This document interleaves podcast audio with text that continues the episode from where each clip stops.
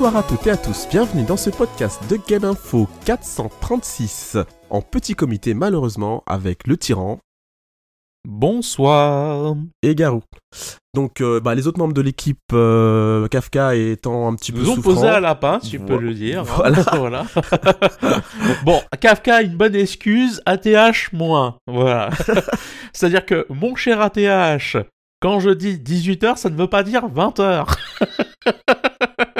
Il a peut-être oublié de changer l'heure de son réveil peut-être. Peut-être. Oh, t'as changé d'heure il y a pas longtemps. Ok, bon bah alors au sommaire de l'émission, euh, le successeur spirituel de Jet Set Radio, Bomb Rush, du reverse engineering pour Paper Mario, euh, Nintendo est sans pitié, Sega fait des achats, euh, les ventes du PSVR 2 sont un flop, Sony rachète le studio Fireworks, le coup de gueule du tyran de la semaine, Blizzard, ben il y a la fuite de cerveau dans leurs équipes, c'est une bonne nouvelle pour les joueurs qui ont un handicap, et comment un choix de perspective peut tout changer.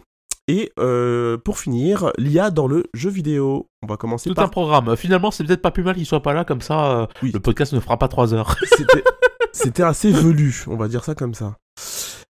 Euh, donc on parle de Bomb Rush. Ok, alors on va commencer cette semaine euh, par Bomb Rush Cyberpunk. Euh, je sais plus si on en avait parlé ou pas, mais c'est pas grave. Euh, en gros, c'est Jet Set Radio. D'ailleurs, il me semble que c'est le compositeur de Jet Set Radio qui a la musique. Ils sont allés le chercher au Japon. Et en gros, c'est Jet Set Radio, mais avec euh, pas que du roller, il y a du skate aussi, euh, il y a des vélos. Et c'est pareil, hein, on va aller euh, taguer des murs, etc. Donc c'est vraiment Jet Set Radio 3. hein. Si vous voulez un Jet Set Radio 3, c'est la chose qui s'en rapprochera le plus. Voilà. Donc on est vraiment dans, dans du cel shading comme dans Jet Set Radio, c'est une DA comme dans Jet Set Ah, Radio. carrément, ouais, c'est même un copier-coller presque.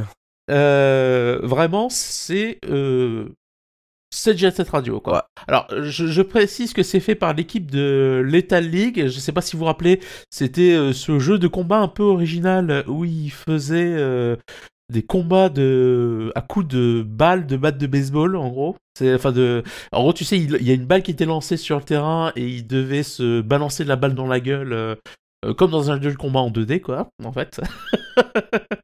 Euh, et donc, euh, bah là, euh, bon, on est toujours dans le thème urbain comme c'était le cas dans l'État League, sauf que là, bah, ils se sont dit, on va faire du GS7 radio, et puis voilà. Et on assume, parce que c'est clairement assumé. Alors là, on n'entend pas le son du, du trailer, mais est-ce que le, la musique est top?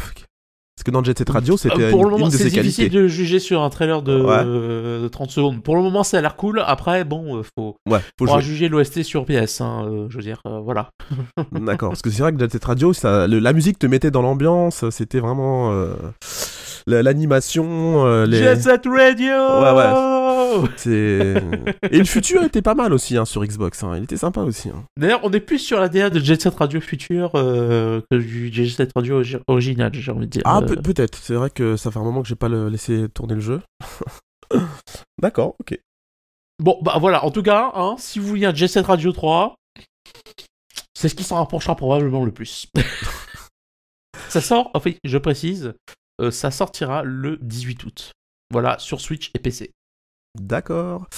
Alors on parle de reverse engineering de Paper Mario? Oui, alors, Alors lequel d'ailleurs? Parce qu'il y en a eu Le plusieurs. premier. Le premier, d'accord.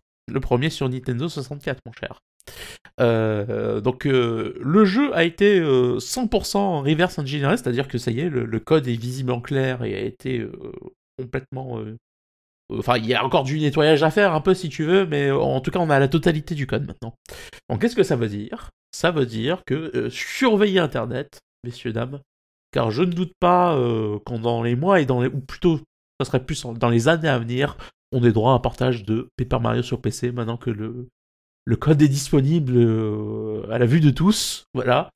Euh, ça a pas loupé, à mon avis, comme à peu près tous les projets où c'est arrivé, que ce soit chez Nintendo ou même chez Sony d'ailleurs, hein, parce que c'est ce qui est arrivé à Jack and Daxter notamment, ce genre de choses. Euh, je ne doute pas qu'on aura droit à un portage PC de Paper Mario. Voilà. C'était juste pour vous dire ça. C'est une excellente nouvelle et dans tous les cas pour la préservation du jeu, le fait que le code soit visible en clair désormais, ça veut dire que le jeu, quoi qu'il arrive, euh, on pourra le faire tourner où on veut. Et même pour Nintendo, c'est une très bonne nouvelle parce que je ne doute pas une seule seconde euh, qu'ils iront pomper le code euh, pour le ressortir. En tout cas, il ferait mieux de le faire parce que bon, vu certains portages de Zelda, n'est-ce pas hein, Voilà. Est-ce qu'ils vont pas. bon, même le, le code est disponible alors? Ah oui, le code est disponible. D'accord. Donc, mais Nintendo n'a pas essayé de bloquer par euh, différents moyens de dissuasion. C'est pas illégal hein, de, faire, de, faire du reverse engineering. C'est ça le problème. Alors, on en verra après. Euh, Nintendo, dès qu'ils ont les moyens, euh, ils font des claims de copyright, mais tu peux pas faire des claims de copyright sur du code. Hein. Mhm. en plus, le code, il n'y a pas d'asset dedans, il n'y a rien. Hein. c'est du code pur. Donc, par contre, ce qui risque de, de se prendre des claims de Nintendo, c'est un éventuel portage PC. Ah, c'est déjà arrivé. Mais ça, je veux dire, euh, le portage, une fois qu'il sera dans la nature. Hein. oui, oui, c'est comme le portage qu'a vu de Mario 64 qui était ouf aussi. Euh, bah oui, mais euh, d'ailleurs, en parlant du portage de Mario 64, ils ont essayé. Hein, il y a toujours des mises à jour qui sortent sur ce truc. Hein, donc. ouais. voilà. oui, une fois que c'est dans la nature, c'est dans la nature. Exactement. Ok. bah, une une autre petite news euh, de Nintendo. Hein, donc Nintendo est sans pitié. Hein. Donc plutôt une grosse ah news peut-être. Euh, deux petites news même pour le prix d'une. Et enfin, c'est pas une petite news, c'est Nintendo. On En fait, je vais renommer le titre si tu veux pour être moins diplomate. Nintendo qui se comporte comme un gros connard. D'accord. parce que franchement, alors autant dans le gars, dans le premier cas, qu'on soit clair, la personne et enfin, elle a fait quelque chose d'illégal. Hein, donc il n'y a aucun soutien de notre part à cette personne ou quoi que ce soit. Mm. C'est juste que bon, euh, c'est un peu hardcore quand même, quoi. Enfin, je pense qu'il y a des gens qui ont fait des choses plus graves qui sont moins bah, pénalisés que ce monsieur-là, tu vois. Ils ont hein. quand même fait 10 millions de dollars, hein quand même. Ah oui, mais attends, c'est un gars et c'est pas lui qui a fait 10 millions de dollars, tu vois. Enfin, donc euh, voilà. c'est un mec qui était dans la chaîne et il y a que lui qui a pris, quoi. Et les autres, ils sont où bon, bref, on va. Euh, je vais quand même parler de la news. Et la, deuxième news, là, par contre, c'est totalement du full connard Nintendo euh, dans sa plus grande splendeur, quoi, on va dire. donc, le premier cas, donc c'est. alors, ça ne s'invente pas. Je précise, ce n'est pas une blague, ce que je vais dire. Parce que quand je vais dire le nom du monsieur, les gens vont croire que c'est un poisson d'avril alors qu'on est fin avril. Mais non, c'est vrai. C'est-à-dire que ce monsieur s'appelle. Encore une fois, ça ne s'invente pas, Gary Buzzer. Bah, il a pas de bol, hein, quand même. Donc ce monsieur s'appelle Gary Buzzer et il se trouve euh, qu'il a été condamné à 5 ans de prison et a remboursé 14 millions de dollars à Nintendo. Alors ce monsieur, qu'est-ce qu'il a fait? Euh, Ce monsieur, il était VRP euh, pour une boîte en gros, euh, qui vendait des solutions pour euh, contourner les protections de la Switch et faire tourner des ROM dessus. Voilà. Alors je, sais, je ne sais pas s'il a pris pour les autres et qu'ils n'ont pas chopé les autres et du coup voilà Nintendo a voulu faire un exemple. dans tous les cas c'est sûr que Nintendo veut faire un exemple de ce monsieur parce que je trouve que c'est un peu hardcore quand même. Euh. Enfin autant que le gars prenne de la prison pour moi c'est normal. Je veux dire il a fait quelque chose d'illégal, sa boîte a engrangé des millions de dollars apparemment. À un moment donné t'as fait quelque chose d'illégal, c'est normal que je sois en prison. Enfin voilà il n'y a, a, pas de souci. C'est juste que derrière le délire de tu vas rembourser 14 millions de dollars et en gros, comme euh, je crois que le gars il a bientôt 60 ans, ça veut dire qu'en gros, il va passer sa vie à rembourser Nintendo à hauteur de 30% de son salaire. Ouais.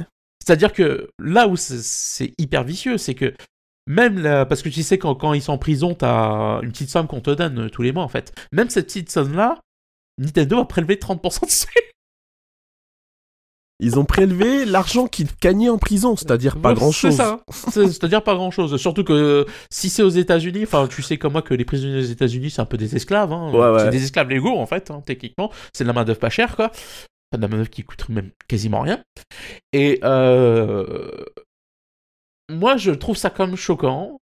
Enfin, on, on a des escrocs quand même, dans les, par exemple dans le monde des crypto-monnaies, etc., qui ont escroqué des milliers de gens qui, ont, qui leur ont fait perdre l'économie d'une vie, hein, et qui s'en sortent très bien, ou qui, euh, enfin, en tout cas, qui passent pas leur vie euh, à rembourser tout le monde, tu vois. Hein. Et par contre, quand c'est une grosse boîte, là, attention, on va te prélever 30% de ton salaire à vie. Est-ce que la prison, c'est pas suffisant, en fait? C'est ça que j'avais envie de dire, tu vois. Est-ce que, vraiment, c'est pas un peu hardcore de condamner un gars à rembourser à vie Nintendo, quoi? Moi personnellement, hein, pour moi, hein, Nintendo a voulu faire un exemple pour que euh, ça dissuade d'autres personnes. Hein. Y a pas, je pense qu'il y a que ça hein, qui peut motiver une, une décision pareille. Parce que Mm. c'est pas comme si Nintendo avait besoin de l'argent de cet argent. Ils savent très bien que ça leur sert à rien. Mais pour toute sa vie, le mec, il pourra plus rien faire. Il sera, euh, voilà, il, il- il vieillira, enfin, il finira sa vie euh, pauvre et sans le sou parce qu'il aura plus de, pas de thunes. Et gros bisous, mon cher Mordan, qui vient nous dire coucou, ça fait très plaisir. Et tu n'as pas tort, Mordan, effectivement, ils avaient quelqu'un chez eux, Nintendo, qui s'appelait Doug Bowser, mais il faut pas confondre, hein, c'est Gary Bowser. c'est la version evil de Doug Bowser. c'est un peu le Waluigi de Nintendo. Euh, alors ça me fait rire, mais en vrai c'est pas drôle quoi. C'est-à-dire que, enfin franchement, encore une fois, j'ai aucune sympathie pour le gars parce que encore une fois, il a fait quelque chose d'illégal. Mais derrière, je trouve que c'est juste trop hardcore de condamner un gars à rembourser la vie Nintendo quoi. Enfin c'est, euh, encore une fois, il y a des gens qui ont escroqué des milliers de personnes. Hein, et, et ces gens-là, ils sont pas condamnés à vie à rembourser tout le monde, quoi. Ils font de la prison, point, quoi. Enfin, bon, bref. Ouais. Voilà. On enchaîne, euh, enfin, toujours chez Nintendo d'ailleurs. hein. Ouais, Parce que là, là pour le coup, j'ai beaucoup de sympathie et c'est là que je vais venir grossier en fait. Euh, nous avons euh, un modeur, enfin plutôt une chaîne YouTube euh, d'une personne qui est spécialisée dans les modes et notamment les modes de jeux Nintendo.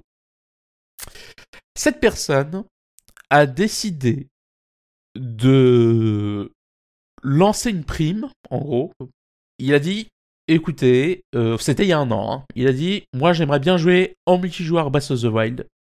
Si quelqu'un arrive à implémenter du netcode dans Breath of the Wild et à me permettre à jouer en multi avec mes potes, je paierai 10 000 balles. En plus, ça me fera du contenu, donc je suis très content. Tu vois. Eh ben, il se trouve que euh, il y a un peu plus d'une semaine de ça, quelqu'un euh, lui a donné ce fameux mode en fait. Donc du coup, il a payé la prime. Et donc, il a fait du contenu sur Breath of the Wild, jouable en multijoueur, sur Internet, via du modding. Et là, à votre avis, qui a fait Nintendo? Parce que, à la limite, bon. Que Nintendo veuille pas encourager le modding et. euh, on va dire. euh, euh, fasse des claims, tu sais, sur la monétisation des vidéos en mode gros connard. C'est déjà une chose. Sauf qu'ils ne sont pas arrêtés là, en fait. C'est-à-dire qu'ils ont fait deux strikes sur la chaîne du gars. Et je le rappelle, pour ceux qui ne connaîtraient pas le système de YouTube, deux strikes, ça veut dire quoi? Ça veut dire que tu as encore à un strike de perdre toute ta chaîne. Et pas que la chaîne sur laquelle est publiée la vidéo, toutes les chaînes que tu possèdes. On compte quoi en fait. Ça veut dire Ouais. que, en gros, t'es à deux doigts de perdre ta carrière sur YouTube, en fait. Et Nintendo a fait deux strikes. D'un coup. Et derrière, en mode bon gros sadique, ils ont fait des claims sur toutes ces autres vidéos, histoire de bien le faire stresser en mode euh, on va, attention, on va peut-être te faire un, un troisième strike. hein. Attention, attention. Hein. T'es, t'es un peu stressé là. Tu, tu sens qu'on on te tient par les couilles en fait et que à tout moment on peut exterminer ta chaîne et ta carrière. Et du coup, il a fait quoi ce youtubeur là en- Bah, il a retiré les vidéos, il a retiré le mode. Parce qu'il avait distribué sur son Discord le mode. Et du coup, bon, écoutez, Nintendo. À un moment donné, il va peut-être falloir comprendre que. Enfin, je sais pas, regardez Bethesda, ils ont compris que le modding, ça permettait de vendre des jeux. D'ailleurs, euh, regardez, il y a une série qui. Enfin, il y a un jeu même qui s'appelle Skyrim. Euh, c'est sorti en 2011. Depuis 2011, euh, ils arrêtent pas de le ressortir partout, ils arrêtent pas de faire du fric avec. Et tout ça grâce à quoi? Grâce au modding, en fait. Et à un moment donné, Nintendo va peut-être falloir comprendre que, un, les modeurs vont rendre service, ils vont fondre la publicité gratuite, que deux, ça fait vivre les jeux, et que trois, enfin, à un moment donné, il va falloir arrêter. Enfin, je suis désolé, regardez, parce qu'on va dire du mal de Sega tout à l'heure, enfin, moi personnellement, je vais dire du mal de Sega tout à l'heure, mais je reconnais une chose à Sega au moins, c'est que quand ils ont des fans qui font des projets de fan game Sonic, par exemple, ils viennent pas leur casser les couilles, même ils encouragent et ils les mettent en avant. Vois. C'est ce que vous devriez faire, Nintendo, en fait, et c'est pas ce que vous faites vous traitez les fans de vos jeux comme des moins que rien. C'est dégueulasse. Enfin voilà, j'ai pas d'autres mots. La manière dont vous vous êtes comporté avec ce gars, je trouve ça dégueulasse. C'est à gerber. Enfin, on va dire que Nintendo n'est pas trop, euh, c'est pas leur premier coup d'essai. hein. Euh, Ils avaient déjà euh, euh, monétisé toutes les, les vidéos de leurs jeux sur YouTube à leur avantage, euh, au détriment des youtubeurs qui faisaient des vidéos pour le sur leur jeu, donc de la pub Mhm. gratuite. pour récupérer l'argent, pour leur dire bah non, c'est notre licence, on fait ce qu'on veut. Et je, je, sais pas si tu te rappelles, mais ils avaient fait une sorte de de genre cahier des charges où les youtubeurs devaient faire. euh, Enfin, en gros, ils avaient un truc à, à faire que que, que- enfin pour être euh, inclus dans le dans le programme de Nintendo en fait. Si, Oui, c'est ça. si voilà, c'était un programme de créateur de contenu exactement. Et comme dit Morren, qui c'est de quoi il parle, hein, il est créateur de contenu, euh, il gagne des sous avec sa chaîne, il vit en partie de sa chaîne, bah ça donne juste pas envie de faire des contenus pour Nintendo quoi. Ah bah non. Quand tu sais ce que tu risques Et ça c'est un problème à l'heure d'aujourd'hui. Parce que aujourd'hui, les créateurs de jeux vidéo, c'est en partie grâce aux youtubeurs qui vendent leurs jeux, hein, faut- on va pas se mentir. Bien sûr. les youtubeurs font partie du marketing des éditeurs aujourd'hui. Et en gros, tu es en train de dire à ces gens-là, écoutez, si vous faites du contenu qui nous plaît pas, potentiellement, on va venir vous péter le cul. C'est dit assez crûment, mais oui. Après, on n'est pas à l'abri que Nintendo change avec le temps, mais ça mettra du temps. C'est ça le problème, c'est que Nintendo, c'est une, c'est une, euh, entreprise qui est à Kyoto, c'est c'est vraiment la vieille école, et les Mm. codes, ils ont du mal à les changer. hein. Regarde euh, l'état des, des serveurs Nintendo, c'est en- encore dans les années 90-2000, quoi. Ils ont toujours du Bon, retard après, c'est sur pas les que autres. Nintendo, hein, on l'a déjà vu chez d'autres euh, éditeurs euh, japonais. Enfin, regarde Atlus, par exemple, ce qu'ils ont fait à la sortie de Persona 5.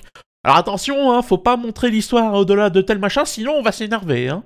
Oui, c'est vrai que les gars, laissez les ouais. gens faire ce qu'ils veulent, arrêtez de nous casser les couilles, quoi. Au bout d'un moment, ça suffit, quoi. Enfin, Ouais, ouais. Square Enix avait fait pareil pour euh, euh, le jeu Disney, là, comment ça s'appelle déjà? Oh, Kingdom Hearts? Ouais, Kingdom Hearts, ouais, il y avait des. Tu pouvais pas montrer à cause de, de personnes qui avaient montré la fin du jeu alors que le jeu n'est pas sorti.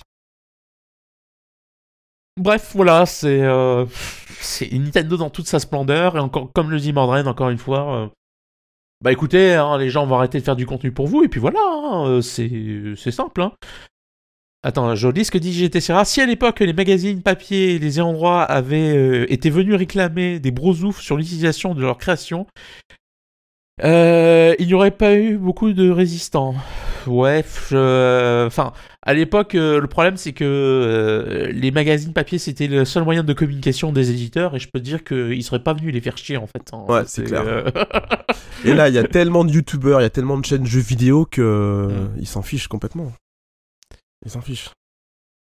Ouais, Ok. mais comme dit Mordan aussi, à partir du moment où le jeu est disponible, pourquoi tu mets des limitations? Ça sert à quoi?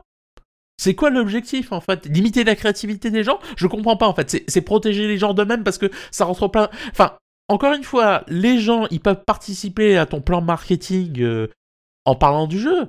Mais c'est pas non plus tes commerciaux en fait, faut arrêter quoi, c'est pas tes employés, et, euh, ils font ce qu'ils veulent quoi au bout d'un moment. C'est un quoi. raisonnement assez basique de dire c'est ma licence, t'y touches pas, tu la montres pas, tu Je fais ce que voilà, je veux, c'est voilà. c'est ma licence et j'ai le copyright dessus et je t'emmerde. Ah C'est- bah voilà. comme quand j'essaie de retirer euh, la licorne en peluche de ma fille. euh, non, c'est ma licorne, c'est à moi, tu touches pas. Bah, c'est pareil.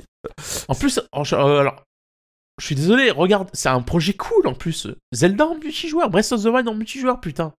Il pourrait, c'est que tellement bien sandbox du truc. ils pourraient contacter le gars pour essayer de l'implémenter dans leur prochain jeu. Pourquoi pas ça, pourquoi, ça serait une bonne idée. Mais non, ils feront pas ça. Écoute, hein. Voilà. ok, bon, on, passe à- on peut passer à la news suivante? Ou t'as encore Mm. des, des choses à dire? Ouais, non, si ce n'est euh, effectivement, comme le souligne Mordren, euh, qu'il y ait des embargos, etc., avant la sortie du jeu, parce que t'as accès à un truc auquel personne n'a accès, c'est normal, tu vois. Tu signes des trucs, tu signes des papiers, t'as des choses à respecter. Mais une fois qu'il est sorti, bah, eh oh, euh, c'est bon, hein, lâche-nous la rap, quoi. J'étais tiré avec Ouais, des, mo- je- des modes avec des easy. Ouais, ouais, c'est bon, ouais, c'est bon. Ça suffit. euh. Euh, vu ce qu'ils font au Japon, hein, tu m'excuseras. hein, euh. Quoi Qu'est-ce que t'as contre le Japon Enfin, maintenant, je veux dire, il y a, il y a des animes où euh, le thème de l'anime, c'est euh, je, suis, je me réincarne en tant que chien de machin et il se passe des trucs pas très catholiques. Quoi, donc voilà. Ah oui, mais. T'es pas très ouvert. Bref. voilà, je veux dire, dans le genre hardcore, le Japon, ils, ils savent quoi faire. hein. Bon, on enchaîne. Ok. Alors, euh, Sega vient de faire, euh, de sortir des sous-sous de la popoche, hein, on va dire ça. hein. Ils viennent d'acheter pour 706 millions de dollars Rovio, donc le créateur de Angry Bird, pour ceux qui auraient oublié euh, c'est quel jeu. Donc c'était un jeu où on, on lançait des petits, des petits oiseaux sur des, des enchevêtrements de, de briques, enfin ou de planches pour les faire tomber. C'était un jeu euh, physique, on va dire, avec de la physique. Et le but du Et jeu, puis de derrière, c'est devenu une énorme licence où on a commencé à faire des films. On a sorti 3 milliards de jeux dont la moitié se sont plantés. Voilà. Euh, Il y a eu même un parc d'attractions. Enfin, ils ont essayé de faire beaucoup de merchandising, merchandising, pardon, Merchandising. par- merchandising, veut dire par rapport à ce jeu-là. Le problème, ben, c'est que, comme tu disais, euh, les, les jeux ne sont, sont pas vendus et puis la, li- la licence a un peu périclité. Et du coup, ça a permis à Sega de pouvoir les racheter. Donc, en fait, euh, le, pour, pour Sega, l'avantage, en fait, ça serait de se renforcer sur le mobile, hein, parce que eux, c'est leur cœur de métier, hein, Rovio. Et pour Rovio, en fait, c'est pour un peu de sortir de, du carcan qui s'était créé eux-mêmes, Angry Bird. C'est-à-dire créer d'autres licences, d'autres jeux. Et donc Sega va peut-être pouvoir leur permettre de s'ouvrir même à, à d'autres choses comme, euh, je sais pas moi, euh, Angry Sonic. des, des, des films, enfin en tout cas se diversifier euh, plutôt que de faire... Parce que en fait, euh, Angry Bird représentait 60 à 70% de leurs revenus. C'est- Alors, soit clair, hein, Angry Bird fait encore de l'argent, hein, sinon Sega l'aurait pas racheté. hein, Ah, ah oui, oui, ça fait encore de l'argent, mais comme euh, c'est le jour où la licence marchera plus du tout, euh, ils vont passer de 70 à rien, quoi. Donc, euh, il faut qu'ils se diversifient, il faut qu'ils se diversifient, je veux dire, et au plus vite. Et quoi de mieux que d'appartenir à une grosse boîte qui a plein de licences connues et où tu peux aller piocher dans le catalogue de licences pour faire des trucs. Exactement. Donc, on aura peut-être euh, du Sonic, euh, du, enfin, euh, ils vont, ils vont revoir tout le catalogue. hein. Il y, a- il y y a de quoi faire. hein. Mhm. Maintenant, euh, j'ai juste envie de dire un truc. euh, Qu'est-ce que j'aurais aimé que Sega utilise tout cet argent pour faire des jeux intéressants? Parce que je vais pas vous mentir, hein. honnêtement, que Sega rachète Rovio, je trouve ça tellement un gâchis d'argent. Mais bon, je suis biaisé, je trouve que le marché mobile est quelque chose qu'il faudrait euh, brûler par le feu, en fait. Donc, Ah, euh, alors, voilà. alors moi je trouve ouf parce que quand j'ai vu la news et j'ai vu que Sega avait sorti tout ça d'argent, j'ai dit Sega a tout ça de pognon. je, je savais pas qu'ils avaient tout ça Mais d'argent. oui, ils font de l'argent, mais en plus, Sega, attention, ils ont déjà des trucs sur mobile au Japon. hein. Faut pas croire que Sega. oui, oui, ils ont plein de trucs. ils sont sans le sou, euh, machin. Non, non, ils ont du pognon. Alors, Peut-être pas autant que Microsoft, hein, faut pas déconner, mais c'est juste que je me dis, voilà.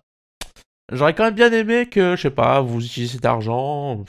Il y, a tellement de choix en plus chez Sega, tu vois, de, de licences, euh, Ouais. d'univers euh, qui mériteraient d'être sortis du placard euh, et d'être mis un peu en avant, tu vois. Un petit Sonic Mais Adventure maintenant, on va 3. aller racheter Angry Birds, quoi, super. ouais, bon, après, ils ont pas acheté Angry Birds, ils ont acheté Rovio pour faire autre chose que du Rovio, enfin du Angry Birds, je- j'espère. Qu'ils vont pas nous- J'espère. Ouais, Parce que si c'est pour refaire du Angry Birds à la chaîne, je crois pas que. Voilà quoi. Mm. Ok.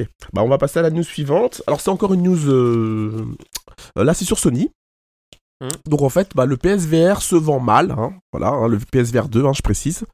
Euh. Il s'est vendu à 270 000 pièces depuis sa sortie, c'était je crois en février, le 22 février d'ailleurs. Euh, alors que Sony en avait commandé 2 millions sur les chaînes de production. Euh, donc le, le souci, en moi je pense que le souci principal, surtout dans tous les articles que j'ai pu voir euh, sur l'internet, hein, Bah, c'est c'est que le prix. c'est le prix de 599 euros. Si tu rajoutes à ça que t'as pas la console, il faut rajouter ben, 549 euros. Donc on est à plus de 1000 euros là, facile. Ensuite, le PSVR est disponible que sur le site de, Ni- de, de PlayStation, c'est-à-dire directplaystation.com.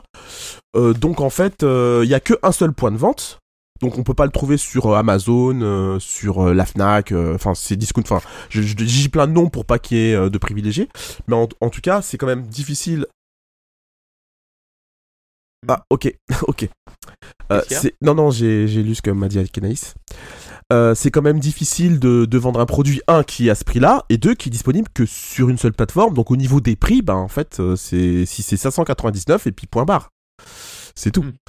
Euh, après, le, je pense aussi le fait aussi que les, les jeux PSVR 1 ne sont pas compatibles. Oui. Euh, ça, ça peut être un frein, parce que les gens qui avaient le premier, ils auraient pu se dire, bah tiens, je vais passer au 2, je vais revendre l'ancien et passer à celui-là. Bah non, ça incite pas, il faut tout racheter. Et si, encore, si son jeu est disponible. Après, euh, j'ai envie de dire, euh, mon cher Garou, euh, bon, le premier PlayStation VR en France, il coûtait 400, de- euh, 400 balles déjà à l'époque. hein. donc Ouais. c'est pas non plus comme si c'était euh, un truc gratuit, tu vois. Enfin, c'était pas, euh, voilà, il était pas donné. Donc, euh, est-ce que le prix explique tout ça? Moi, je pense tout simplement qu'il y a un contexte économique aussi. aussi Oui, quoi, tu il y vois, a, il y une donné. inflation galopante. ouais, ouais. Bah ouais, voilà, les gens ils ont plus de pognon en fait. Donc le PlayStation VR, ils sont gentils, mais Après, d'ici l'été, on pourra en reparler parce que le, le PSVR 1 avait mis 6 mois à faire 1 million de, de, de ventes. Donc on verra. Là, ils en sont loin quand même. Et vu le contexte euh, économique, ouais, c'est clair que ça va être compliqué. Ah oui, Euh, Mardran, ça n'est plus compatible avec les jeux du premier PlayStation Eh, non. donc je pense que c'était une bêtise, parce que Oui, honnêtement, euh, ça aurait donné un catalogue de départ euh, qui aurait pu être intéressant. Enfin, bon. Malheureusement, mais de toute manière, mo- moi j'ai toujours dit une chose. La VR, ça ne marchera pas autant que ça devrait marcher, tant que ce sera un truc annexe. Voilà, c'est comme le Kinect, c'est comme. Alors, je dis pas que c'est comme le Kinect dans le sens que ça a autant de valeur ajoutée euh, que le Kinect. hein. Pour moi, le- la VR a beaucoup plus de valeur ajoutée que le Kinect. hein. Qu'on soit Ouais. clair, qu'on me fasse pas dire ce que je n'ai pas dit. hein. Ce que je dis, par contre, c'est que en termes de tarification, à un moment donné, les gens ils se posent devant le truc, ils disent Ok, j'ai déjà euh, dépensé une fortune pour ma console, il va falloir que je redépense une fortune pour le PlayStation VR. Enfin, c'est une niche. C'est un projet de niche, c'est tout. Ouais, c'est clair. Et surtout en ce moment. Puis, puis- moi qui n'ai pas la console, si imaginons que je veux l'acheter, il faut que je lâche 549 pour la console plus euh, 4 euh, 599 pour euh, le pour le, le PSVR et j'ai pas de jeu encore. Donc il faut rajouter Ouais. 50 balles pour un jeu. Euh, si je veux les docks, le dock pour les euh, les PS Move là, je sais pas c'est quoi comment comment ils s'appellent leur nouveau PS Move, euh, Mhm. c'est 100 balles peut-être ou 50 balles, je sais pas le prix. Euh, non non, c'est la facture, elle est trop euh, pour les early adopters, c'est c'est trop cher. C'est trop cher. Et puis, comme dit Morgan, euh, faut pas oublier que la PS5, euh, ça fait pas si longtemps qu'on peut en acheter une normalement. hein. Oui, en plus. C'est clair. Il y a ça, et en plus, faut pas oublier que Sony a augmenté son tarif de la PS5 De 50 balles. euh, de 50 balles, que justement la PS4 écoutait pas le prix de la PS5. Enfin, il y, a- il y a tout ça à prendre en compte, tu vois. La PS4 était beaucoup moins chère. Ouais. Et au bout d'un moment, il faut prendre le l'enveloppe globale que tu vas devoir débourser. Et comme tu dis, Garou, bah, c'est plus de 1000 balles. euh, Ouais, super, c'est carrément le prix d'un PC, quoi, en fait, que t'es en train de m'annoncer. quoi. Exactement, c'est mort. c'est mort. Qui va acheter ça? Personne. Personne. Mm. Et je sais même pas si on en trouve. Enfin, je- j'ai pas regardé les prix d'occasion, mais à mon avis, des gens l'ont acheté et ils le vendent. euh, Enfin, ils, ils- ils le bradent parce qu'ils peuvent pas le revendre, c'est disponible. C'est même pas une, une histoire de pénurie ou je sais pas quoi, tu vois. Et puis, comme dit GTCA, où sont les killer apps, tu vois? Le, le- le truc, il va faire Ah ouais, je veux un PlayStation VR. Alors, paraît-il que que Horizon Zero Dawn, le- il, est sympa, mais euh, je sais pas. Il y a eu l'espèce de euh, spin-off de Horizon, là. Ouais, c'est ça, ouais. euh, qui. Mais j'ai pas l'impression qu'ils ont mis le paquet non plus euh, sur la com, tu vois. Non. C'est très bizarre de vendre un truc aussi cher, de communiquer aussi peu. Enfin, en tout cas, euh, j'ai peut-être, je suis peut-être biaisé parce que je suis assez dubitatif euh, sur la manière dont est gérée euh, la tarification de la VR et ce genre de choses. Mais j'ai vraiment pas l'impression que Sony ait fait ce qu'il faut pour qu'un truc aussi cher se vende bien, quoi. Ouais, c'est, je sais pas comment ils ont pu faire cette erreur. Euh, Si, ils- déjà, si, il y avait juste une chose, s'ils avaient fait ju- juste la rétrocompatibilité avec le PSVR 1, déjà, c'était, déjà, ça pouvait inciter des anciens acheteurs. Hmm. Mais là, euh, devoir tout racheter quand c'est disponible et, euh, et à des prix sûrement abusés parce que tu peux l'acheter que dans un seul store, donc tu y as même pas, tu peux même pas comparer les prix, euh, rien. C'est là ou pas autrement? Alors attention, GTCA, la VR ne se résume pas à un tour de manège. Il y a des très bons jeux sur Steam, de ce que j'ai lu. Après, j'y ai pas joué parce que j'ai pas de, de casque VR, donc je ne peux pas dire. Mais bon. euh, Non, le, le problème de la VR, c'est que en, en règle générale, en fait. Voilà, c'est des expériences plus que des jeux. Mm. Sauf Mm. exception. Voilà, sauf exception, il Oui. y, a, il y a bien quelques jeux qui sortent du lot. Mais euh, dans la majorité des cas, c'est ça. Bon, bah voilà. Ok, on peut passer à la suite?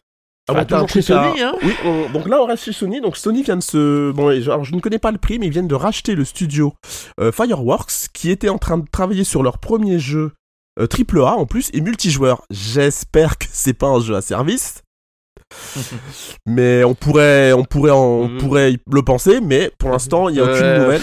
Alors, Garou, je... franchement, est-ce que tu y crois? Non, parce que, attends, je... est-ce que ne vous dis pas Garou, là? Parce que moi, j'ai vu le CV des, des, des gens, quand même. hein. Moi, dans la news, il y a Ouais. marqué... Alors, c'est des gens, ils ont bossé sur quoi? Ils ont bossé sur Destiny, sur Apex Legends, sur Call of Duty.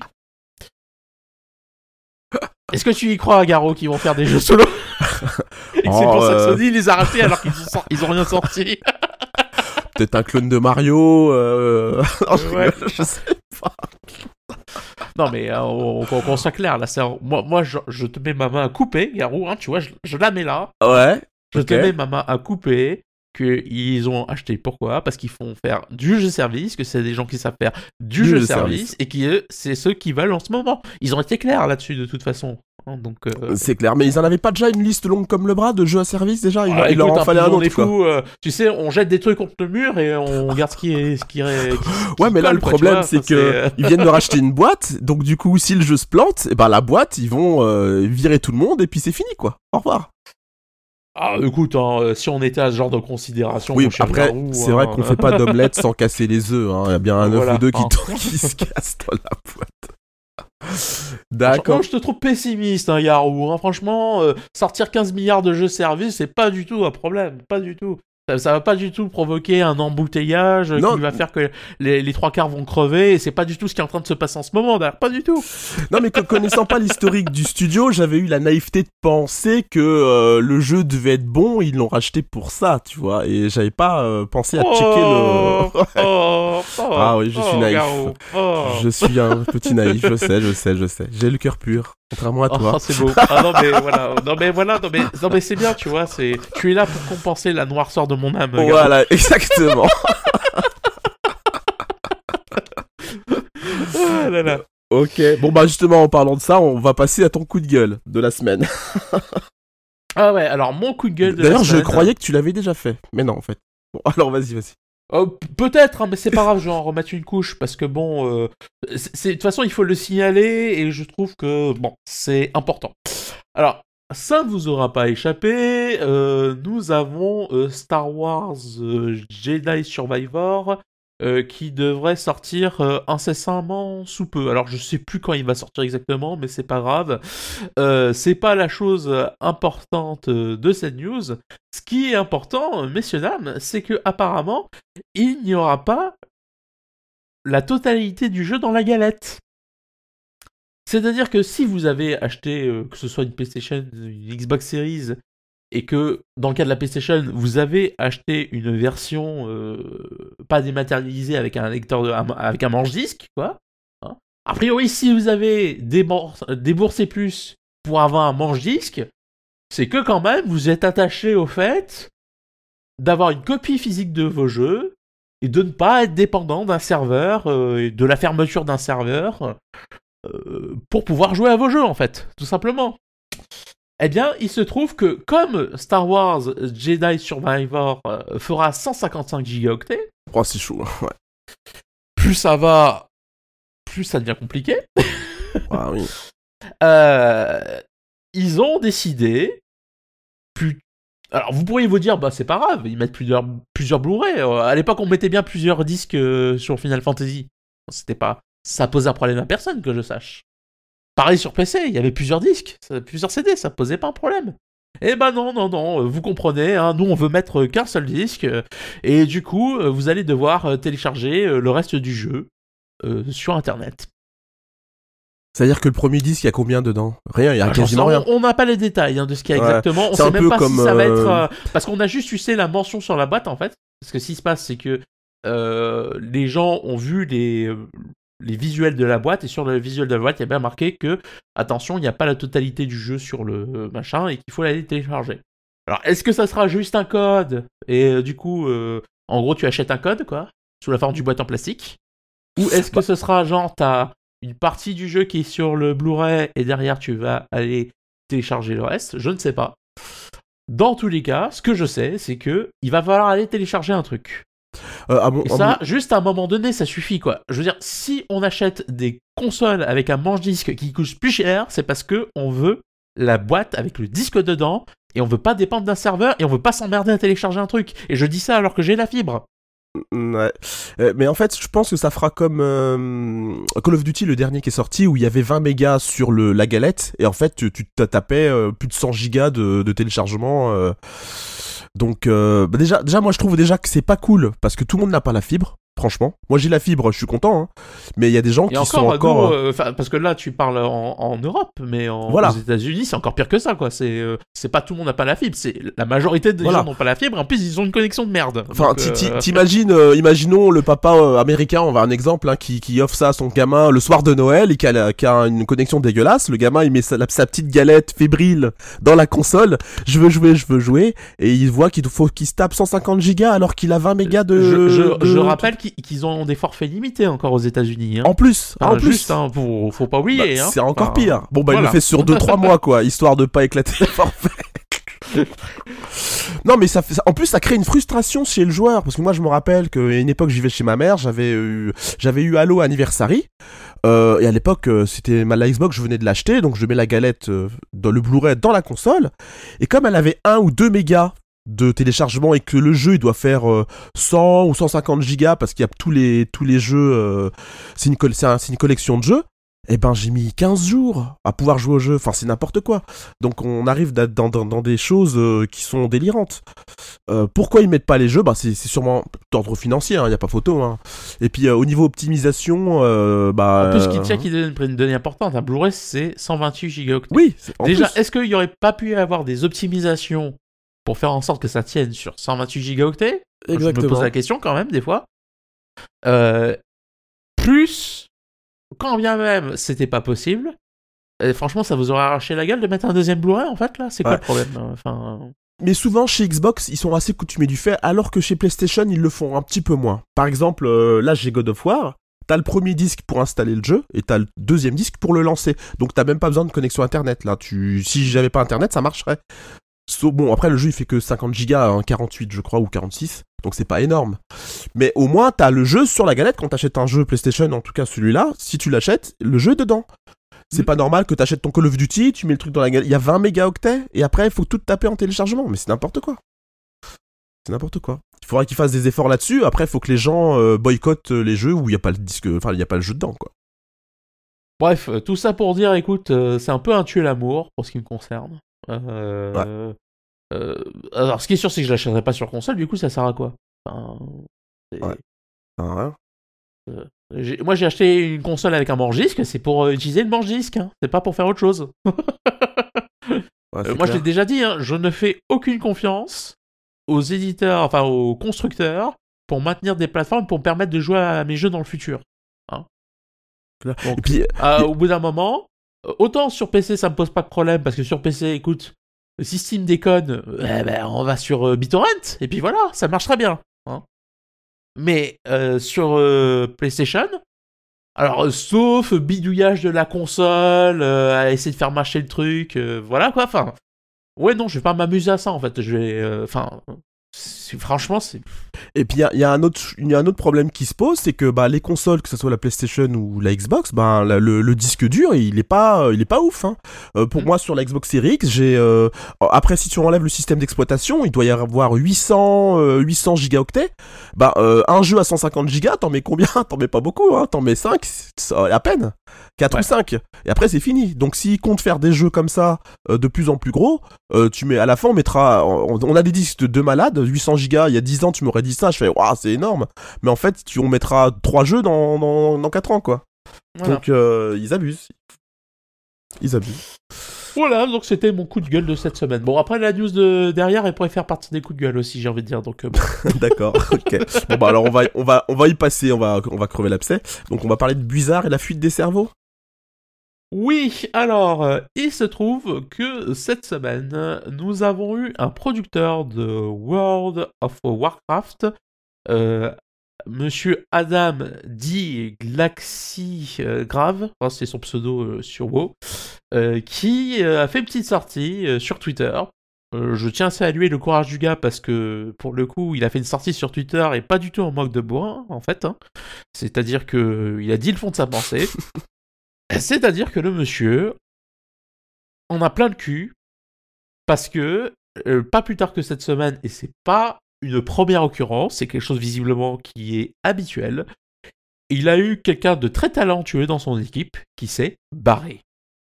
Voilà. Euh, juste pour un petit peu de contexte, Je rappelle qu'il y a eu quelques petits soucis ces derniers temps chez Blizzard, au dehors des toutes les histoires de procès, etc. euh, notamment par rapport à la gestion des salariés. Euh, Il y a eu le retour obligatoire euh, au bureau, hein, fin du télétravail, sachant que certaines personnes avaient été engagées en télétravail. Euh, il déjà, il y a ce point-là. Euh, il y a aussi le fait que, euh, je ne sais pas si vous vous rappelez de cette histoire qu'on avait évoquée il y a quelques mois, il y a des évaluations qui sont mises en place euh, chez Blizzard pour euh, évaluer la performance des employés. Et en gros, les responsables avaient pour instruction de euh, dire alors, il nous faut tant d'employés qui auront une mauvaise évaluation et qui n'auront pas leur bonus. Même s'ils ont bien bossé, hein, c'est pas le souci. Il faut qu'ils dégagent. Je rappelle qu'encore une fois, quelqu'un qui bossait chez Blizzard, un responsable, avait fait une sortie là-dessus. Et il s'était. Enfin.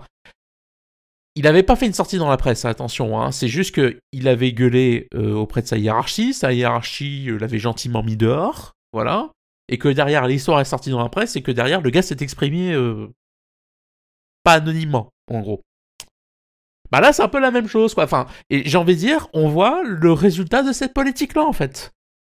À force de, traiter tes employés comme de la merde, ils se barrent. Et le problème, c'est que ce monsieur, il dit quoi?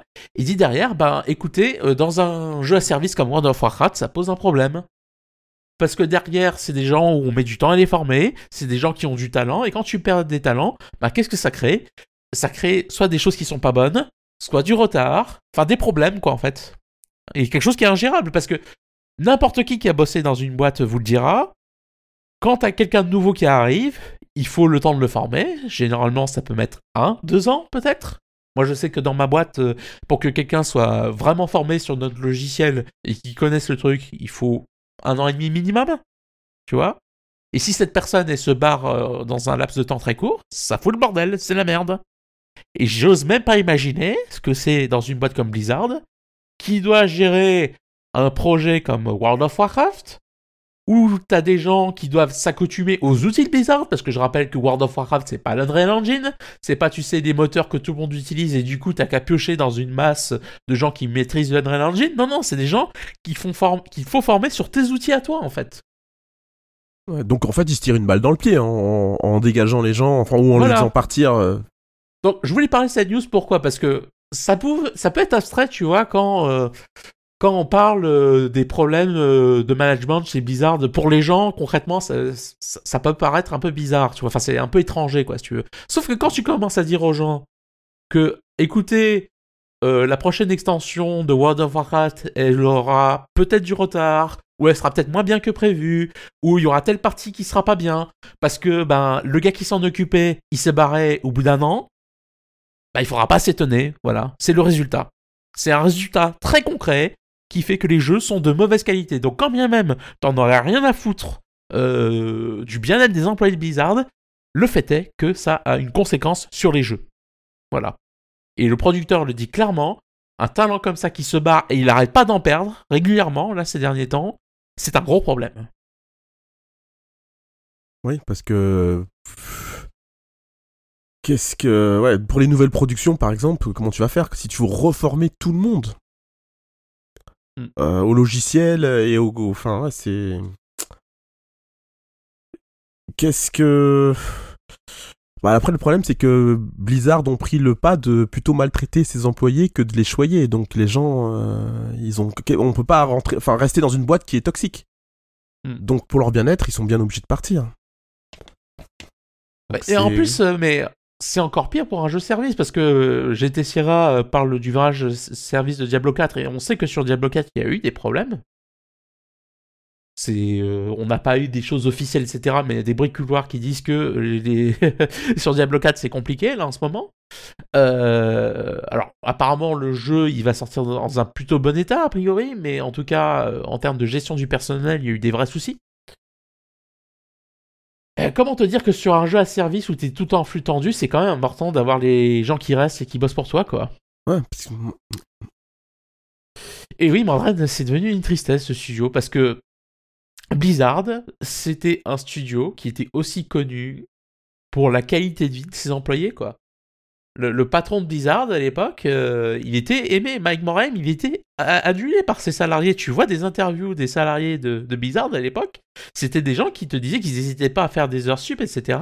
Parce qu'ils avaient l'impression euh, de bosser pour quelque chose de concret, d'être dans mm. une famille et euh, d'avoir mm. un patron qui prenait soin d'eux. Même les employés en France. Hein on a des interviews d'employés en France à l'époque qui avaient un énorme respect pour Mike Morhaime parce que le gars avait pris la peine de prendre son avion et ça lui arrivait régulièrement de passer en France pour euh, discuter avec les salariés en France.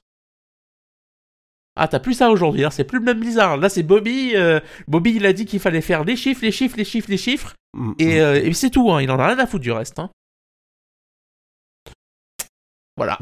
Surtout que c'est la méthode là d'écarter euh, certains développeurs des bonus là, enfin c'est assez vicelard quand même. Ah ouais, tu comprends, il faut 5% euh, qui. Euh, bon bref. Ouais, c'est n'importe quoi. Bon allez, on a, quand même une bonne nouvelle pour la prochaine news. Hein. Mm. Donc donc il y a la faculté de, de Chicago qui a qui est en train de, de travailler sur une manette qui se contrôle avec la langue et les lèvres. Alors, euh, le, la manette s'appelle Lipio. Et en fait, c'est basé sur une technologie d'électrode flexible qui euh, capte les mouvements des lèvres et de la bouche. Et en plus, il y a même un retour euh, haptique, donc un retour tactile, je veux dire, qui, qui permet de ressentir ce qu'on ce qu'on fait à l'écran. Mhm. Donc les essais sont très prometteurs. Voilà, il y a la vidéo là.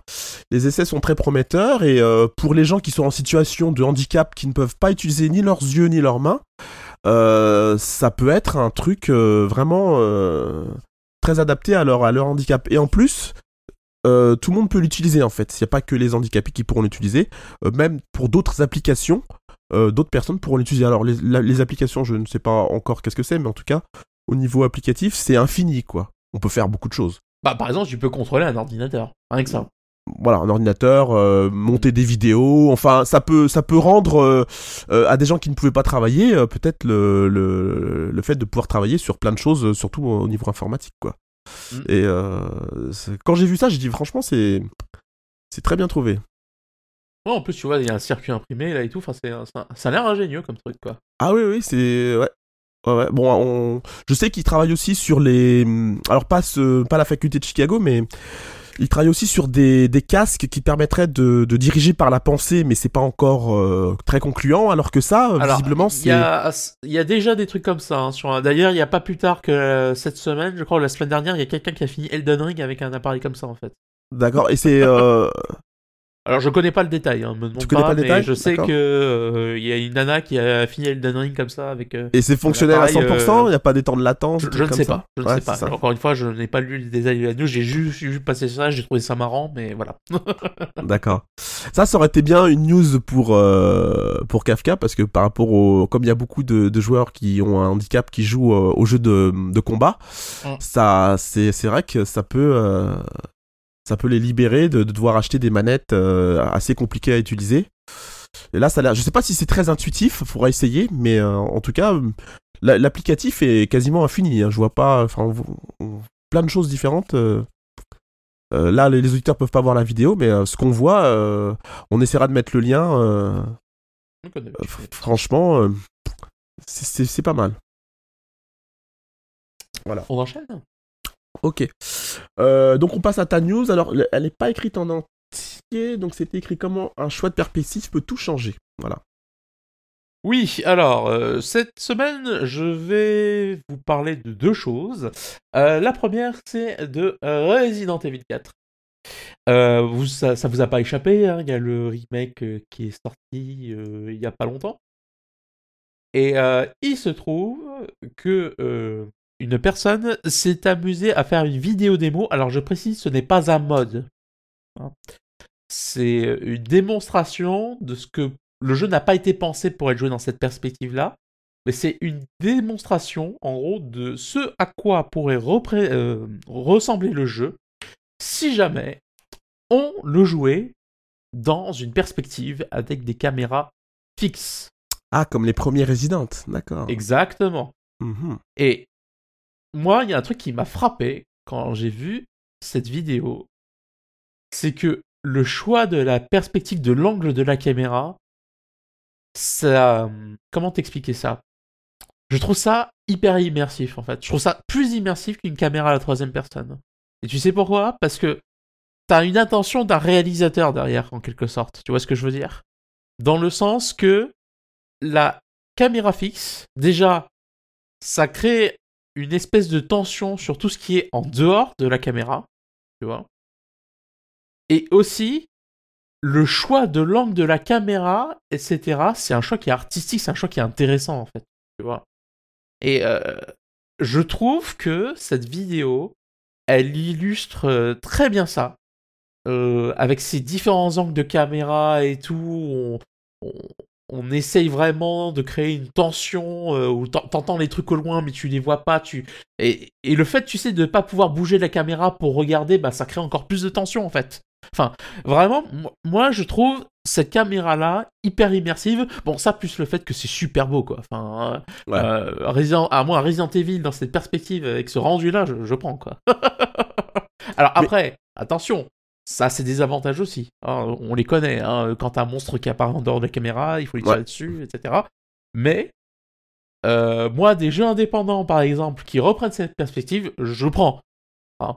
Ne vous sentez pas tous obligés de faire des plans séquences. Mais il y aura un mode pour, euh, pour le jeu entier ou euh, là c'est juste. Ah non, non, non. Encore une fois, je l'ai dit au début, c'est une démonstration, ce n'est pas un mode.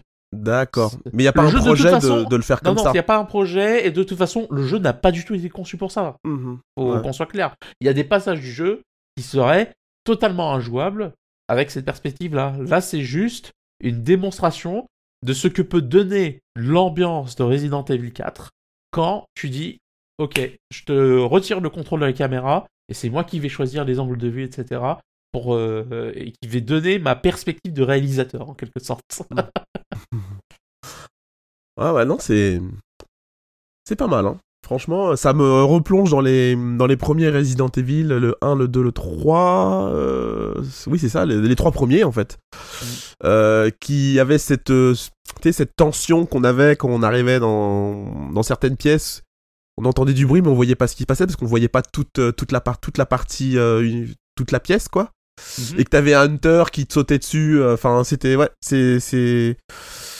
C'est vrai que ça me manque, ce genre d'ambiance. Et puis euh, surtout, euh, comme le souligne euh, GT Sierra, le choix de la perspective à la troisième personne, c'est un choix qui est pas anodin en fait. C'est-à-dire que pourquoi on fait une caméra à la troisième personne aussi, c'est parce que les jeux sont plus orientés action. Tu fais un jeu avec une caméra fixe comme ça, évidemment que le jeu, ça va pas être le même jeu que d'action, quoi, si tu veux. Ça va pas être le même Resident Evil 4, en fait. Tu peux pas faire le même Resident Evil 4. Tu peux pas faire un jeu super péchu comme ça, euh, avec une caméra fixe, ça va être injouable. Forcément, si tu fais un jeu avec cette perspective-là, tu vas faire un jeu qui est plus axé sur l'ambiance, en fait.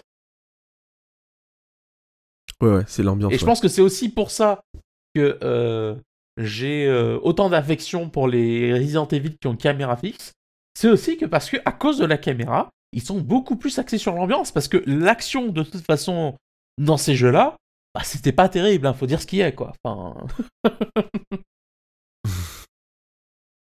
voilà. Je sais pas si tu as quelque chose à rajouter, mon cher Garou. Sinon, on va enchaîner sur une autre news qui parle de caméra de perspective. Euh, c'est pas l'IA, c'est autre chose. C'est encore, c'est dans la même ah, news. Non, non, c'est dans la news, mais enfin, c'était deux news, mais je les ai regroupées en une. Donc là, maintenant, je vais vous parler d'une table ronde qui a eu lieu euh, chez euh, PC Gamer. Il se trouve euh, que pendant la GDC, donc la Game Developer Conference, qui est donc un salon où des développeurs se réunissent pour discuter du jeu vidéo, faire des conférences, etc. Où il y a souvent des choses très intéressantes qui sont racontées. On a eu euh, un monsieur qui a fait une sortie qui était très intéressante durant cette table ronde. Et euh, ce monsieur qui était qui donc responsable des quêtes euh, chez CD Projekt, je vais écorcher son nom, je suis désolé, hein, il s'appelle Powell Sasko. Et il a voulu parler en fait des problèmes qu'ont causé la perspective à la première personne dans Cyberpunk 2077. En gros, ce qu'il explique, c'est que le choix de la première personne dans Cyberpunk 2077, ça complique tout en fait. Pourquoi? Parce que il prenait l'exemple de The Witcher 3.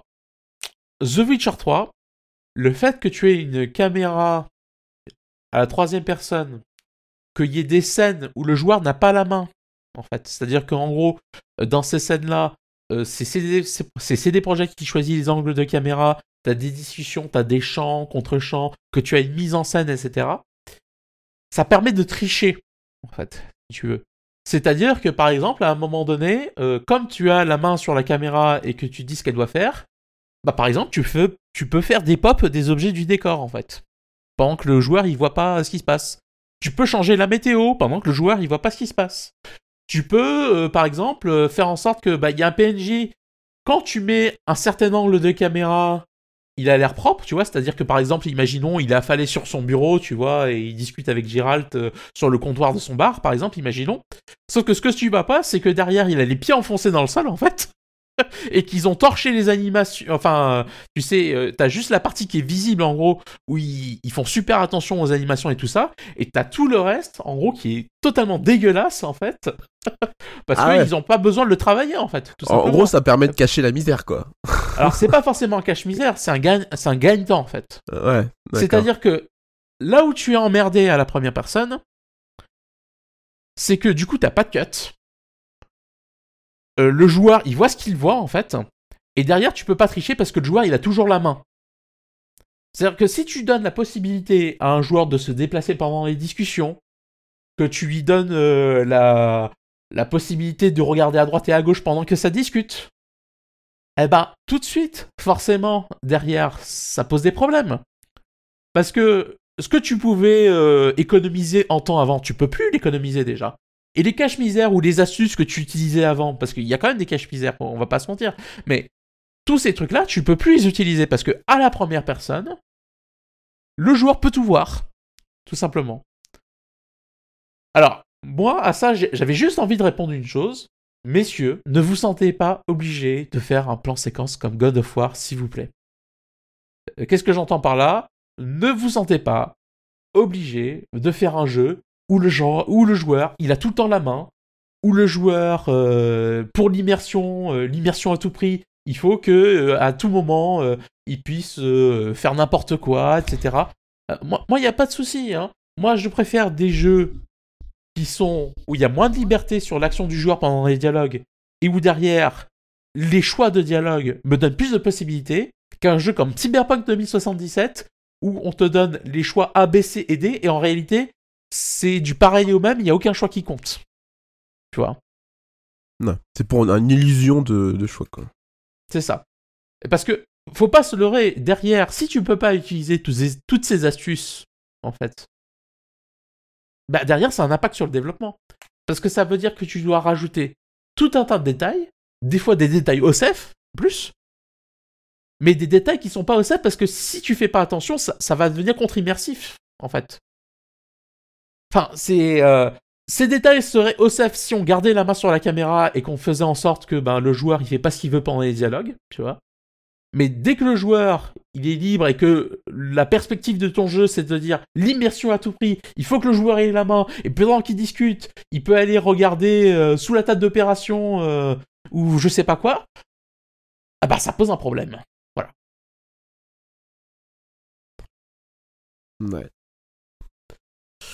Donc voilà, ah. c'était une discussion euh, sur euh, les perspectives de caméra, à quel point ça... Je voulais montrer à quel point, si tu veux, le choix d'une, perspective de caméra, ça peut à la fois impacter l'ambiance d'un jeu, c'est-à-dire que dans le cas de Resident Evil, le fait de choisir une perspective fixe avec un réalisateur en gros qui va choisir des angles de vue, etc., c'est beaucoup plus immersif, mais derrière, tu vas pas faire un jeu d'action parce que cette caméra-là, elle est pas adaptée à ça.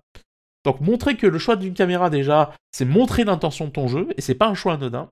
Et ensuite, choisir un angle de caméra, c'est aussi t'imposer des contraintes techniques derrière.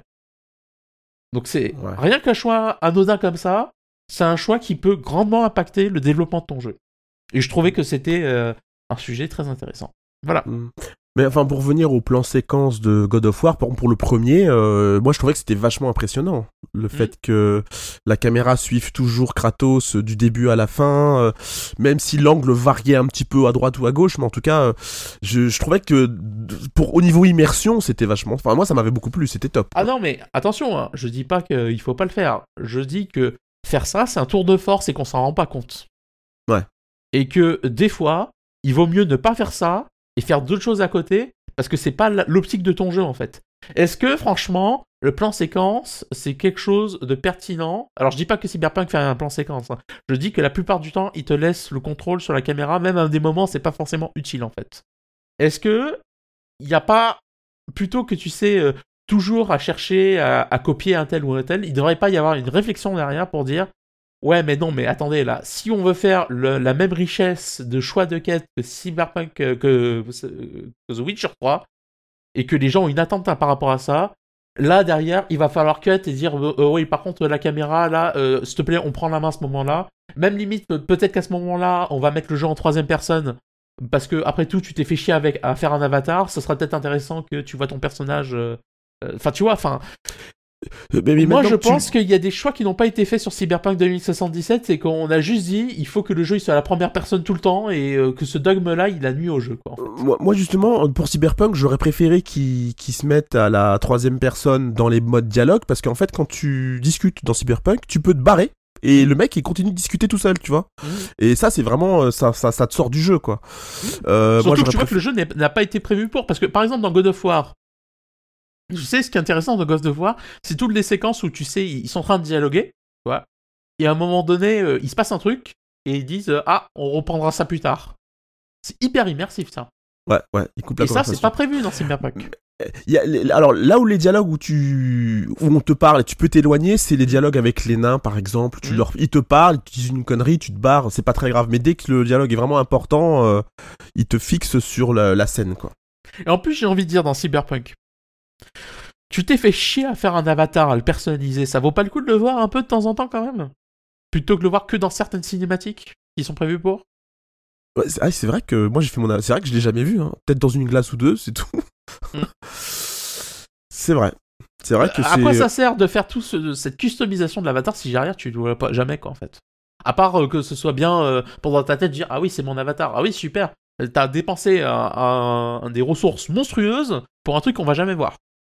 Moi je dis ça, je dis rien quoi tu vois. Enfin, euh, c'est pas cohérent. Juste pour citer Morred, moi tant qu'ils font pas Resident Evil en isométrique façon populo, j'y jouerai pas, désolé. Ah, écoute, c'est un choix, Morred. Un choix de vie. D'accord. On peut passer à la suite. euh, Oui, oui, ok. oui, oui. Bon, donc tu vas nous parler de l'IA dans le jeu vidéo. Euh, ça fait plusieurs sujets, deux fois, euh, enfin ça il y a plusieurs émissions, tu nous avais déjà parlé de l'IA dans le jeu vidéo, euh, dans. Skyrim je crois d'ailleurs. Hmm, je sais plus si c'était Skyrim, peu importe. Euh, C'était par rapport à la génération de dialogue. Alors non, c'était pas dans Skyrim, c'était dans Mountain Blade. Ah ok, d'accord, Mountain Blade. Et euh, parce que c'était un mode ChatGPT intégré à Mountain Blade, et il montrait dans Mountain Blade un système avec ChatGPT en fait, où euh, tu pouvais taper des, des dialogues avec ton clavier, tu vois, et euh, le, PNJ derrière en face il te faisait euh, tout un speech. euh, par exemple, il discutait avec un forgeron, il demandait des renseignements, etc. Et ça marchait magnifiquement bien. Bon, bref. Là, je vais vous parler d'autre chose. Alors, c'est basé sur la même techno que ChatGPT. D'ailleurs, je crois que c'est ChatGPT hein, qui est la base du truc. C'est-à-dire que c'est basé sur les modèles de langage. Alors, je rappelle, les modèles de langage, c'est quoi? En gros, c'est les intelligences artificielles ont analysé, ont scanné Internet, en fait, si tu veux. Et derrière, quand ChatGPT euh, te répond un truc, quand tu lui poses une question, pourquoi il te répond ça? C'est parce que, vu ce qu'il a scanné, en gros, à chaque fois qu'il écrit un mot, en fait, il détermine statistiquement euh, quel est le mot le plus probable qu'il faut mettre derrière, si tu veux. Et ça, en gros, c'est ce qui fait que ça génère des conversations cohérentes avec ChatGPT, parce qu'il a une base de données, en gros, où il a retenu que quand on discutait de ça, il fallait répondre plus ou moins ça. Et le plus ou moins, c'est la variable qui fait qu'à chaque fois, il va te répondre un truc un peu différent, en fait. Voilà. Du coup, maintenant, imaginons, on a un chercheur qui a cherché à adapter ça dans un espèce. euh, alors, c'est un pseudo-jeu vidéo à la Sims, en fait. Alors, c'est pas vraiment un jeu vidéo, c'est un projet de recherche, mais en gros, ils ont euh, adopté un style en pixel art euh, comme dans un jeu vidéo, etc. C'est un, un papier de recherche qu'ils ont publié. Et en gros, ils avaient une interface en, pixel art et ils avaient dedans un monde un peu à la Sims où il y avait des PNJ, ce qu'ils appellent des agents en fait, que nous on va appeler des, des PNJ parce que en gros c'est ça, hein, ce qu'ils appellent des agents. Euh, ils ont des PNJ en gros qui vont vivre leur vie, qui vont avoir des interactions entre eux. Alors, les plus euh, observateurs d'entre vous euh, me diront Tyran, un jeu vidéo où t'as des PNJ qui, par exemple, vivent leur vie, qui discutent entre eux, etc. Ça existe déjà, il y a Dwarf Fortress, il y a Skyrim, etc. Alors oui, mais attention, messieurs, dames. Là, on parle d'une technologie très précise, en fait. Qu'est-ce que c'est un agent, donc un PNJ, dans la technologie dont on parle actuellement? Un agent, c'est quelqu'un qui a un objectif. Par exemple, l'exemple donné, organiser une fête. Mhm. Pour accomplir cet objectif, il va faire quoi? Il va se baser sur deux paramètres. Le premier paramètre, c'est son historique. Un historique, c'est quoi? C'est qu'est-ce que j'ai vécu Euh, Quels sont mes centres d'intérêt? Euh, Qu'est-ce que je sais faire? Etc. Ça, c'est l'historique. Donc, il va se baser sur l'historique, le premier paramètre. Et le deuxième paramètre, il va se baser sur les nouvelles expériences qu'il va rencontrer en fait. C'est-à-dire que sur sa route, l'agent, il va croiser euh, par exemple euh, une nouvelle personne avec qui il va avoir une interaction et cette interaction va avoir des effets en cascade en fait. C'est-à-dire que, imaginons, je sais pas moi, euh, il, va dans le cadre de la fête par exemple, ils avaient donné un truc qui était marrant, c'est que euh, il y avait deux agents qui se connaissaient en fait. Il se trouve que l'agent numéro 1 est allé, euh, on va l'appeler Bob, et l'agent numéro 2, on va l'appeler euh, Louisa, se connaissaient auparavant, et Bob est allé inviter Louisa à la, fête de Marie, en fait, parce que Marie voulait organiser une fête.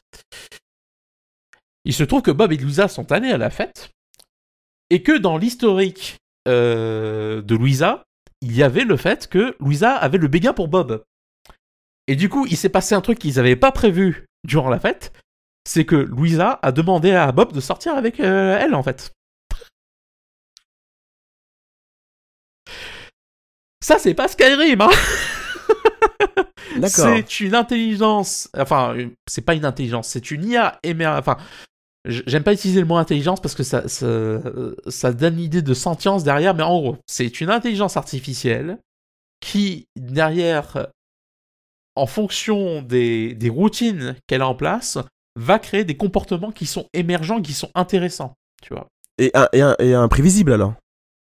Alors, imprévisible, pas forcément, parce que je Mhm. rappelle que c'est basé sur ChatGPT. Et que euh, ChatGPT, en gros, qu'est-ce qu'il a fait? C'est qu'il a scanné Internet et qui, encore une fois, il détermine les comportements les plus probables euh, dans certaines situations, en fait. Ça fait que, en général, il va avoir tendance à sortir les comportements les plus probables, en fait. Et surtout, ChatGPT, c'est un truc qui est très policé en fait. Euh, C'est-à-dire que vous en avez pas forcément conscience, mais ChatGPT, euh, il y a plein de gens derrière qui mettent les mains dans le cambouis pour te retirer tous les trucs de nasillon qu'il peut y avoir euh, et que l'IA absorbait par exemple, tu vois. Ah ouais, oui, c'est sûr que. Je sais pas si vous vous rappelez de certaines IA dont on avait euh, qui avaient été sorties il y a quelques temps, où euh, au bout de 2-3 jours, euh, l'IA était passée en mode full nazi à sortir des, des saloperies. Enfin voilà quoi. Voilà, donc euh, euh, du coup, il y a des gens pour euh, polisser ça. Et justement, ça c'est un, un problème qu'évoquait euh, la personne, enfin le chercheur, parce qu'il y a eu une interview derrière. Je vous mettrai euh, un lien vers l'interview du chercheur qui a fait cette expérience-là. Euh, où il disait qu'en gros, par contre, le problème de ChatGPT, c'est que comme c'est très policé derrière, il y, y a beaucoup de choses qui sont retirées, etc. Et il se demandait s'il n'y avait pas un risque derrière que dans le cadre d'un jeu, par exemple, euh, t'es pas des personnages un peu trop lisses, tu vois, un peu trop gentils, parce que l'IA de ChatGPT, il a été conçu pour être sympa avec son utilisateur, en fait. Il va pas se montrer impatient en mode hey, connard, tu me fais chier, c'est bon, euh, j'ai pas que ça à foutre de répondre à tes questions, casse-toi, quoi, tu vois. Non, non, c'est un agent conversationnel qui est là pour répondre à tes questions, qui est là pour être agréable. Donc, du coup, comme sa technologie est basée sur ça, forcément, ça donne des agents conversationnels qui, derrière, eux aussi, ont tendance à avoir un comportement très avenant alors ça marche très bien dans un jeu comme Stardew Valley, mais si derrière euh, tu veux euh, faire un jeu de rôle super immersif dans un monde post-apo, ça pose un petit souci, tu vois, en fait. voilà. Donc ça c'est le premier problème. Et le deuxième problème, parce que là je vous dis ça, je, vois tous les gens tout de suite qui se disent derrière, oh bah c'est bon, euh, d'ici, allez, trois ans, on a le nouveau Skyrim avec une IA qui va permettre d'avoir des comportements émergents, etc. Vous savez peut-être pas, mais ChatGPT, ça consomme énormément de ressources de calcul en fait. c'est parce que la, base, autant la base de données de ChatGPT, c'est quelque chose qui tient sur quelques gigas et euh, c'est très compact, autant l'utilisation de ces données et leur interprétation, c'est quelque chose qui demande une énorme puissance de calcul actuellement. Et donc du coup, implémenter ça dans un jeu, un, ça va pas être pour tout de suite, et deux, de toute façon, à mon avis, vous attendez pas à ce que ce soit autre chose qu'un truc en mode Dwarf Fortress, tu vois, avec euh, une euh, comment dire, quelque chose en pixel art de très simple euh, visuellement, parce que derrière, imaginons, tu veux faire une IA comme ça dans un jeu en 3D comme Skyrim, où il faut que l'IA quand elle a envie d'aller boire un coup, il faut qu'elle ait l'animation, tu vois, de je prends ma tasse, je verse un liquide dedans et je bois Tout ça, c'est des, des assets, c'est des animations. Alors, euh, c'est vrai que vous me direz, après, on pourra utiliser l'IA aussi pour faire les animations, et voilà, mais... Euh, bref, tout ça pour dire que c'est un énorme boulot derrière. Mais quand même, on a une base très intéressante, euh, où surtout, c'est pas des scripts en fait, parce que je vois que Akenalis dit il y a des jeux où il y a des PNJ qui vivent leur vie. Encore une fois, oui, je, je dis pas le contraire. Dwarf Fortress, typiquement, il y a ça. Mais ce, sont des scripts.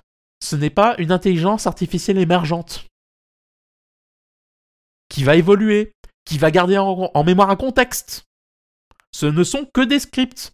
Là, je vous parle d'une intelligence artificielle où on va avoir un contexte, on va avoir un historique, et l'intelligence artificielle va réagir en fonction de cet historique et de son objectif.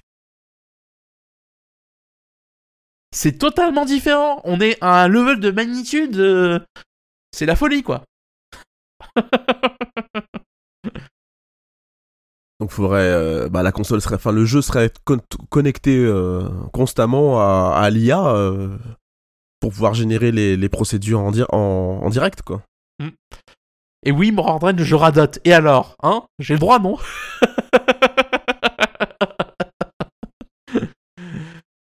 Bref, c'est vraiment. Euh, bref, tout ça pour dire que moi je suis super enthousiaste. Je sais pas ce que t'en penses, Garou, si t'as quelque chose à ajouter ou si on, on en arrête là pour cette semaine. Euh, bah moi en fait au niveau IA mes connaissances sont quand même euh, très limitées. On va être clair hein. Kafka ça lui aurait plu d'ailleurs le, sujet. Euh, bah disons que si ça sert pour le bien le jeu vidéo et qu'on peut avoir un, jeu tout à fait bienveillant ou dark selon selon le jeu qu'on joue ça peut être super sympa. Après comme tu dis la puissance de calcul demandée ben c'est pas pour tout de suite donc faudra être patient quoi. Et puis il faut voir en termes de game design aussi euh, oui. C'est-à-dire que le problème d'une intelligence artificielle émergente comme ça, si elle se met à faire n'importe quoi, enfin n'importe quoi dans le sens où euh, quelque chose qui va être nuisible pour l'expérience du joueur en fait. Ouais. Parce que vous voyez euh, tous ces joueurs de Skyrim là qui s'amusent à mettre des paniers sur la tête euh, des PNJ de, Skyrim pour aller voler tous leurs biens, etc. Imagine maintenant tu peux plus faire ça déjà. Et en plus, euh, derrière, les PNJ vont se souvenir que t'as tué leur chien la semaine dernière. ouais, c'est clair. Ils vont préparer un bûcher pour ta, pour ta venue, ouais. C'est ça. Imagine les, les PNJ du jeu, ils décident, ah ouais, t'es peut-être l'élu, mais en fait, on va te buter, tu vois, parce que t'es un connard, en fait. Game over. Oui, c'est vrai on sait pas ce que ça peut donner comme. Euh, après, ça, ça, donne des choses marrantes, mais. Euh, disons que. C'est pas adapté à tous les jeux non plus, tu vois. L'IA, c'est bien, mais il faudra qu'il le limite, sinon le joueur, il va se faire massacrer, quoi. Oui, et surtout, il faudra que ce soit adapté à ton game design. Typiquement, une intelligence comme ça dans, euh, euh, hum, The Witcher 3, ça n'a aucun intérêt pour moi. The Witcher 3, c'est un jeu qui est cinématique, en fait. C'est un jeu qui cherche à émuler le cinéma, où tu as des dialogues, une mise en scène, des personnages, etc. Est-ce qu'on en a vraiment, vraiment quelque chose à foutre? Que euh, l'intelligence artificielle dans ce jeu, elle a euh, ce matin, elle décide que bon, euh, le Nesquik c'est pas terrible, du coup je vais prendre des frottises, tu vois. Non mais par contre, euh, créer des quêtes secondaires à la volée, pourquoi pas, tu vois. Ça, ça peut être sympa, si Ah c'est oui, bien oui, fait, oui. hein, bien sûr. Si par contre c'est un jeu comme les tout premiers jeux Bethesda, genre Daggerfall, qui est du coup un jeu full procédural, où t'as un monde immersif, etc., où on va te générer des histoires à la volée, ah là super, tu vois. Ouais, génial, génial. Ouais, ouais, bah on va voir tout ça. J'espère que ça va arriver pas trop dans pas trop longtemps quand même. Hmm. Parce que ChatGPT, c'est vrai que c'est assez récent. euh, Il y a d'autres en plus, il y a d'autres IA qui Ah sont oui, en train oui, d'être euh, faites. euh, ChatGPT c'est le plus connu, hein, c'est euh, la course, euh, hmm. c'est la course, donc ouais. GTCR, je pense que c'est possible. hein. La preuve, ils l'ont déjà modé pour les besoins spécifiques de ChatGPT qu'il est actuellement. Euh, encore une fois, ChatGPT, ils l'ont pas sorti brut de décoffrage. Hein. Derrière, t'as plein de gens euh, en Afrique, soit dit en passant, je précise, euh, c'est des gens qui bossent en Afrique, qui doivent expurger de ChatGPT tous les contenus nasillons, etc. Quoi, tu vois. Hein, donc, c'est déjà le cas en fait. Tu peux déjà customiser l'IA pour qu'il corresponde à tes besoins. Et je pense que euh, de toute façon, ChatGPT aurait tout intérêt à commercialiser, à, à faire des offres commerciales sur ça en fait. tu vois. En tout cas, dans le, ca- dans le cadre du jeu vidéo, ça serait intéressant. Maintenant, encore une fois, vu la puissance que ça demande, Hmm. n'attendez pas ça pour tout de suite. faut que la technologie prenne un, soit un petit peu plus, euh, un peu plus mûre. Mm. Elle est pas mûre encore, c'est balbutiant. Ouais. Ok, bah si pour toi c'est fini, euh, si t'en as si quelque chose à rajouter, euh, pour moi c'est bon. Alors, Morane, pour la monétisation de ChatGPT, euh, je crois qu'il y a une version entreprise, en fait, actuellement, où tu dois payer un abonnement. Je, faudra demander... je crois que Kefka, d'ailleurs, payait un abonnement pour son boulot, parce que lui, il utilisait ChatGPT justement pour... je sais, il devait faire des rapports, etc., et ça le faisait chier, en fait. Du coup, il utilisait ChatGPT pour compiler les données, en fait. Il semblait qu'il payait un abonnement pour ça. Ouais, j'étais Sierra, on peut l'utiliser pour plein de choses, ouais. ok. Bon ben, je pense que on a, c'était le mot de la fin. hein. On, on va, on va terminer là. hein. Donc vous Mm. pouvez euh, réécouter l'émission sur iTunes, sur les agrégateurs de podcasts comme Podcast Addict. Allez sur le site gameinfo.fr. Euh, nous, euh, nous, allez nous dire un petit coucou sur le Discord et vous revoir l'émission sur le Twitch si vous voulez voir les vidéos. Voilà. Une dernière précision, c'était euh, alors pas le dernier podcast de l'année, mais il va y avoir deux semaines de pause car je pars en vacances et je vous emmerde. voilà. Donc pendant deux semaines, pas de podcast. hein. je, je pars en vacances, je vais voir mon papa et ma maman. On va jouer à la PlayStation 5 avec mon papa. Je vais lui montrer Ghost of Tsushima, ça va être très bien. Voilà. Il va prendre 2, 3 ou 4 kilos de plus. hein. Ouais, voilà, exactement. ah non, mais le pire, c'est que ah, la cuisine de maman, là, ça va être euh, la fatalité, là. hein, Ah oui, c'est- c'était tellement bon, ça va être une catastrophe euh, en revenant. Il va falloir euh, se remettre euh, au pain, à- au pain, Et à au l'eau. pain et à l'eau. Bah oui, c'est sûr, hein, c'est comme quand ma mère elle vient, hein, laisse tomber. Donc voilà, euh, deux semaines de vacances, euh, je vais pouvoir en profiter. Des bisous les gens. À dans deux ou trois semaines, euh, je sais pas exactement. Voilà. Des bisous. Bisous à tout le monde, bonne soirée.